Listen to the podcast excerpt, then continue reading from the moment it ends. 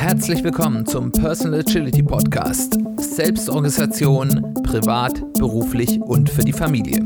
Ich bin Simon Kleiber.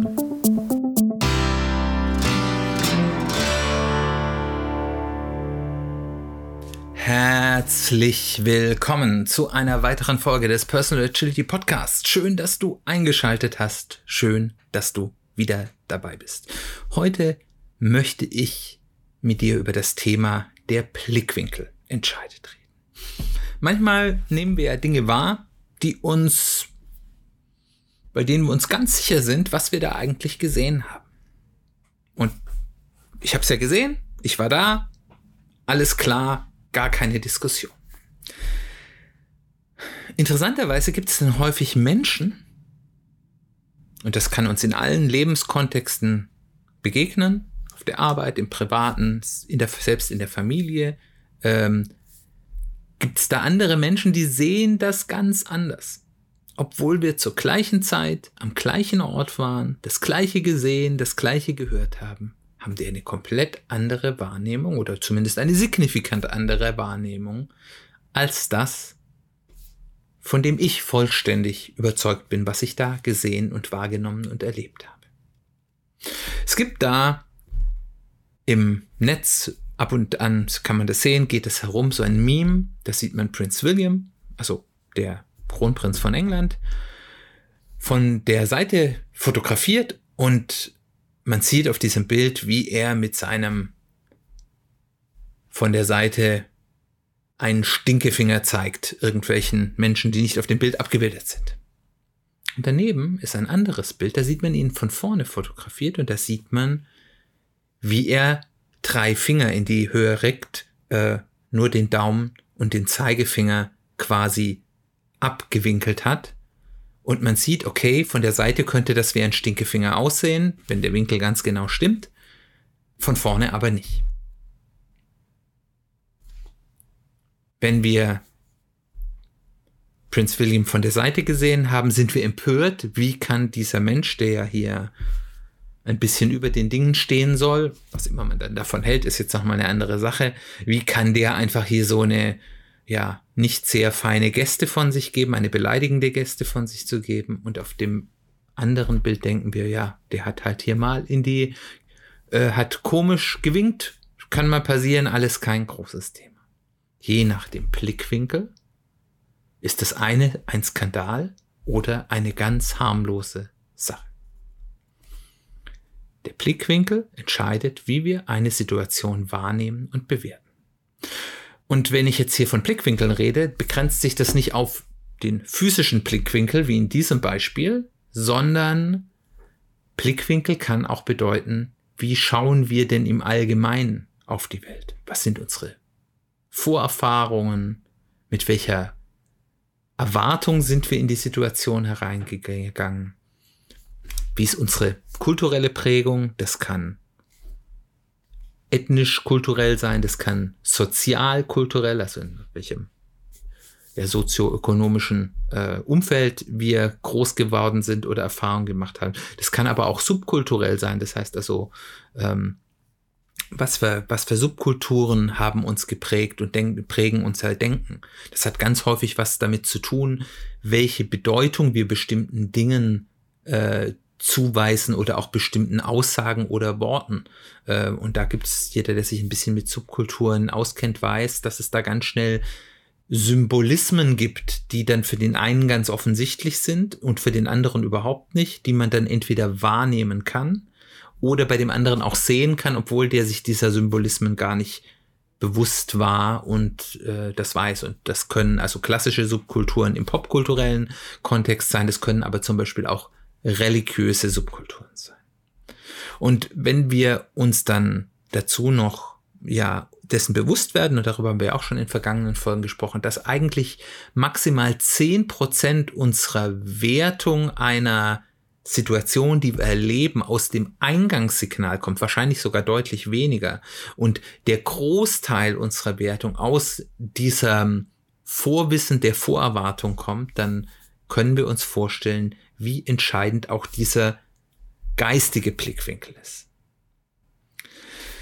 Das bedeutet, im Umkehrschluss aber auch, dass wenn ich ein besseres Verständnis davon haben will, was da eigentlich gerade passiert und was man eigentlich gesehen hat, man mehr als ein Blickwinkel braucht.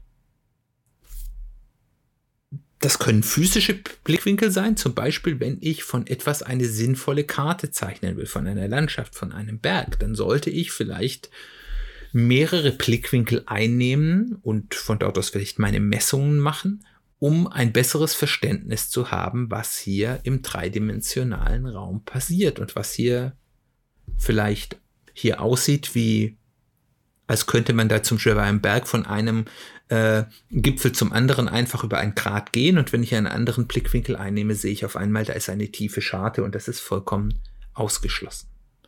Es gibt einen sehr schönen Film, der ich glaube aus den 2000er ist, der heißt Acht Blickwinkel. Da geht es um, ich glaube, um ein Attentat. Ich weiß es gar nicht mehr ganz genau, also irgendein ein Vorkommen, ein Attentat, ein, ein äh, äh, terroristischen Anschlag oder ähnliches.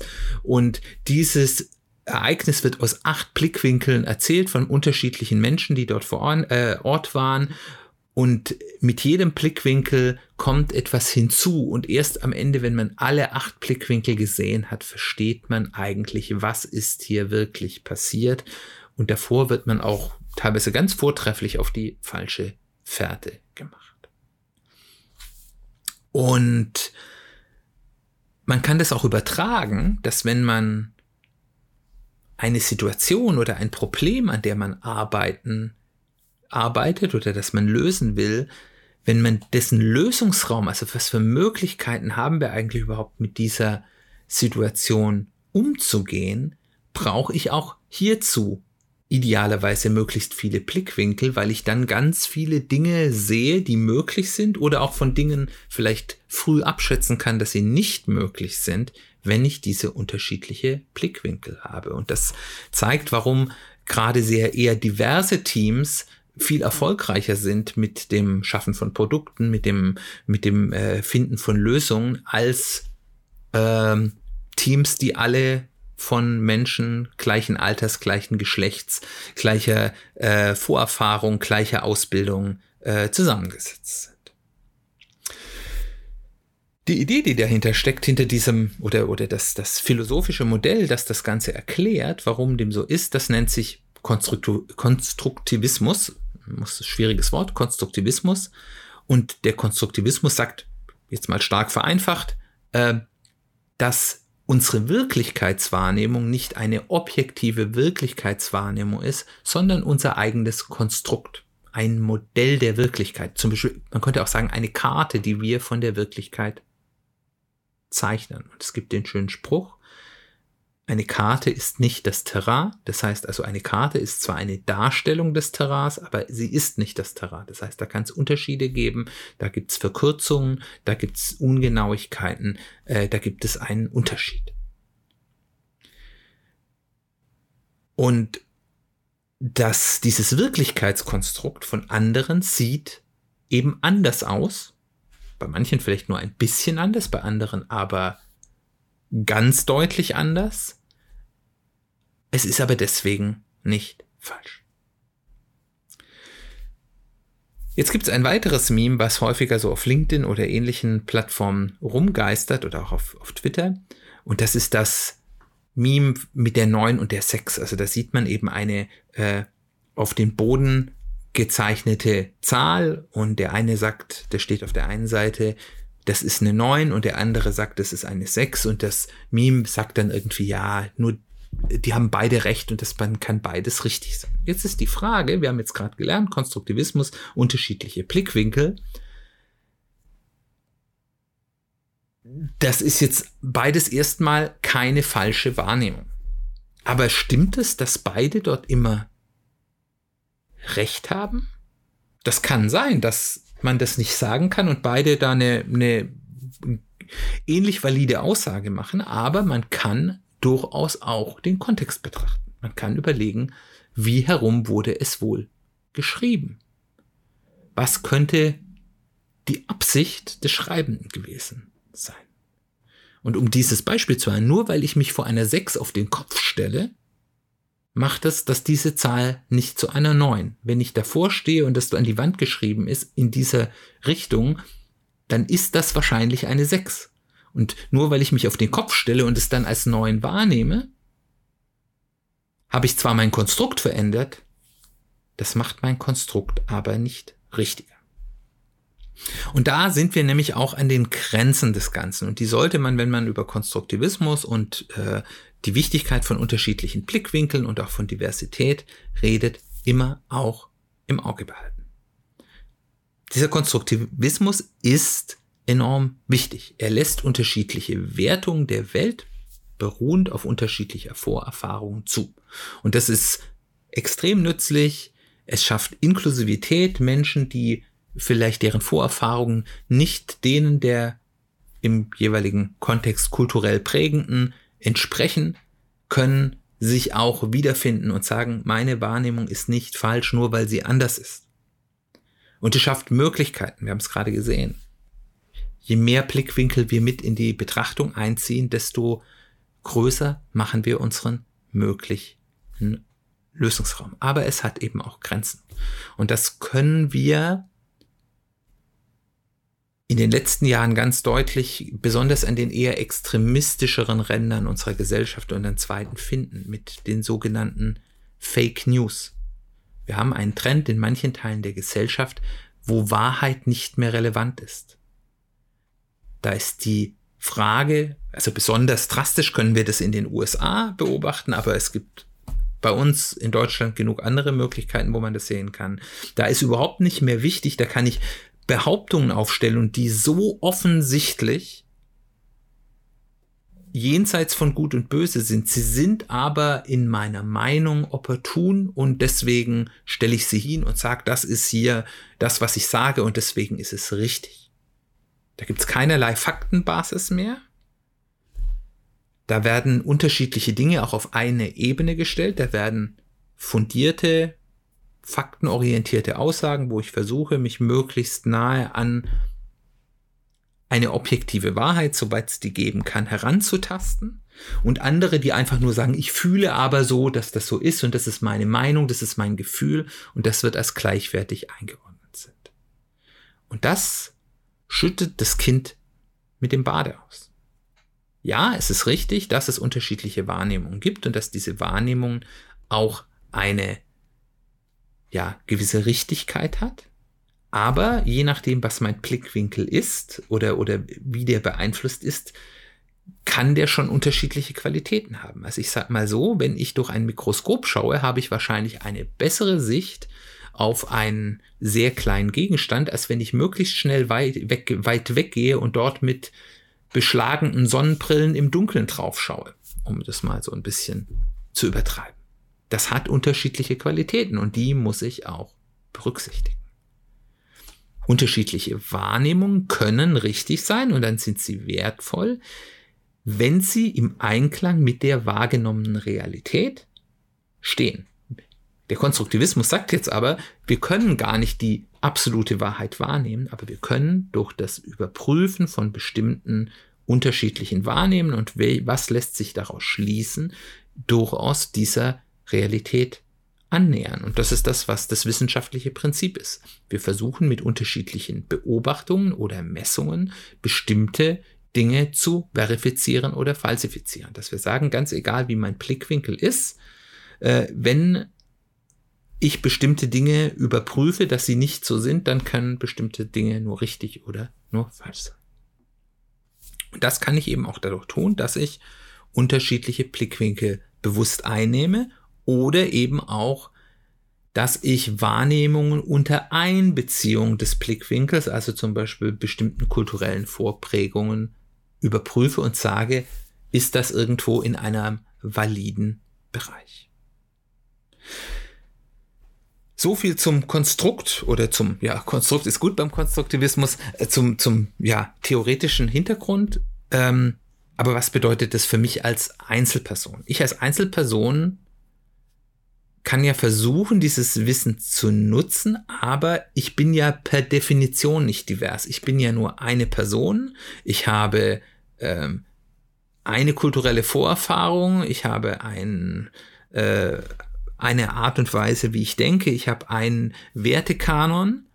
Ähm, bei physischen Blickwinkeln kann ich zwar vielleicht sagen, okay, ich gehe jetzt mal hier zehn Meter nach drüben und oder oder mal äh, fahr mal um den Berg rum und dann sieht's vielleicht anders aus, aber meine eigene Vorerfahrung, meinen eigenen Blick auf die Welt kann ich ja nicht so einfach ändern. Aber wie kann ich das nutzen? Das erste und einfachste ist, ich kann einfach mal andere Menschen fragen, wenn ich und, und mal rausfinden, wie blicken Sie denn auf eine Sache? Wie haben Sie ein bestimmtes Ereignis wahrgenommen? Wie werten Sie bestimmte Ereignisse in der Welt? Was sind Ihre Schlüsse daraus? Und ich muss nicht alles, was die anderen äh, Menschen mir sagen, dann als die goldene Wahrheit wahrnehmen, sondern ich kann das erstmal einfach als Datenpunkte in meiner äh, Betrachtung der Welt mit hinzufügen und so unter Umständen ein besseres Bild zu bekommen. Der zweite Punkt, den ich machen kann, ist, was man Second und Third Level Thinking äh, nennt. Also Second Level, ich denke darüber nach, was die anderen Menschen denken in meinem Umfeld. Und äh, Third Level Thinking, ich denke darüber nach, was andere Leute über das, was ich tue, nachdenken. Also, ich kann bei Fragen mich, bei, bei Themen mich fragen und da muss ich auch niemand selbst fragen, sondern ich kann einfach dieses Gedankenexperiment durchführen. Wie würde jemand anderes, zum Beispiel in einem Feld, in dem ich mich gut auskenne, ein Laie oder in einem Feld, in dem ich mich nicht so gut auskenne, ein Profi das sehen? Und das hat ja beides seine äh, Vor- und Nachteile. Ein Laie hat kann nicht die Scheuklappen von Vorwissen, wo man sagt, das ist halt immer so. Und der Profi hat aber ein viel größeres Detailwissen und kann Dinge besser einordnen. Wie würde das jemand anderen Geschlechts, anderen Alters, jemand, der aus einer anderen Kultur, kommt, jemand, der andere sozioökonomische Rahmenbedingungen hat als ich, wahrnehmen? Und einfach dort mal, das kann man natürlich nicht perfekt machen, aber allein darüber nachzudenken und diesen Raum zu öffnen, gibt einem schon einen ganz guten Prozentsatz der Antwort. Und das hat dann auch viel mit Empathie zu tun, ganz nebenbei. Die nächste Frage, die ich stellen kann, ist, wenn ich mit jemand in Interaktion bin, ist, kann ich mir überlegen, wie nimmt eine andere Person wahrscheinlich meiner, wie nimmt diese andere Person meine Reaktion auf das, was passiert ist oder was dies, diese Person mir gesagt hat, wahr? Wie wird diese Person das wahrscheinlich einordnen? Von welcher Wahrnehmung durch mich geht der andere aus. Also äh, einmal, wie nimmt er mich wahr? Auf der anderen Seite, was denkt die andere Person denn, wie ich sie wahrnehme? Ähm, und das kann eben ganz unterschiedlich sein. Also das ist, ich kann ja zum Beispiel der Meinung sein, hier mit einem im beruflichen Umfeld Untergebenen, denke ich ja, ich, ich gehe von dem aus, dass ich dem auf Augenhöhe begegne. Wenn die Person aber denkt hier, oh, der Große und der ist ja, hat Macht über mich oder der hat so viel mehr Erfahrung und ich äh, starre in Ehrfurcht, dann nimmt der meine Äußerungen anders wahr und gibt denen vielleicht auch ein Gewicht, das ich ihnen gar nicht geben will, weil ein, das ist ja so ein typisches Missverständnis, ein, ein kritischer Kommentar auf Augenhöhe ähm, kann, wenn der andere das genauso sieht, äh, ein kleiner, harmloser, kritischer Kommentar auf Augenhöhe sein wenn der andere denkt, oh, ich bin jetzt hier vor dem, vor dem äh, Superspezialisten und der kritisiert mich, oh Gott, oh Gott, oh Gott, oh Gott. Ganz andere Wahrnehmung. Und darüber nachzudenken, kann sehr wertvoll sein. Und dann eben auch, wie kann ich die Reaktion auf meine Reaktion deuten? Was gibt das für Informationen, mit denen ich umgehen kann? Und wir können natürlich wenn jemand auf irgendetwas reagiert, nicht, wir können nur beobachten, wie reagiert die andere Person, wir können aber nicht die Intention des anderen sicher ermitteln. Und bei den meisten Dingen gibt es unterschiedliche Auslegungsformen. Da kann man sagen, da reagiert jemand so, weil er mir Übles will oder ich kann auch sagen, okay, der reagiert so, weil er da ein, weil es da ein Missverständnis gibt oder weil er sich absichern will oder äh, ganz unterschiedliche Dinge. Und ähm, einen guten Punkt, um mit diesem Wissen umzugehen, dass es eben hier unterschiedliche Wahrnehmungen gibt, die zu unterschiedlichen Reaktionen führt, ist erstmal prinzipiell davon auszugehen, dass ein anderer in guter Intention handelt. Und das genau so lange zu tun, bis es einen starken Indikator dafür gibt, dass der andere mir Böses will. Und bis dahin erstmal im Zweifel für den Angeklagten, im Zweifel für den, für ein gutwilliges Verhalten äh, vorgehen, das ist an sich immer eine ganz gute Geschichte, um ganz viel Eskalation und Missverständnisse zu vermeiden. Und das ist jetzt alles Gedankenexperiment, aber allein diese nicht egozentrische, also nicht nur von sich selbst herausdenken, sondern eben auch zu überlegen, wie denken denn die anderen, wie sehen die anderen Leute das. Allein diese nicht egozentrische Denkweise ermöglicht bereits einen Zugang zu viel mehr unterschiedlichen Blickwinkeln und führt auch zu einer viel besseren und konfliktärmeren Kommunikation und zu einem besseren zwischenmenschlicheren Miteinander. Und allein das macht es es schon wert, eben manchmal über den eigenen Tellerrand herauszudenken und in einem Gedankenexperiment mal versuchen, andere Blickwinkel einzunehmen. Habt ihr Erfahrung damit, wie das so ist, mal zu überlegen, wie sieht eigentlich eine andere Person das? Oder habt ihr mal bei wichtigen Dingen bewusst auch andere Menschen gefragt, die vielleicht einen sehr deutlich anderen Hintergrund haben, wie sie bestimmte Dinge, die passiert sind oder auch das eigene Handeln wahrnehmen.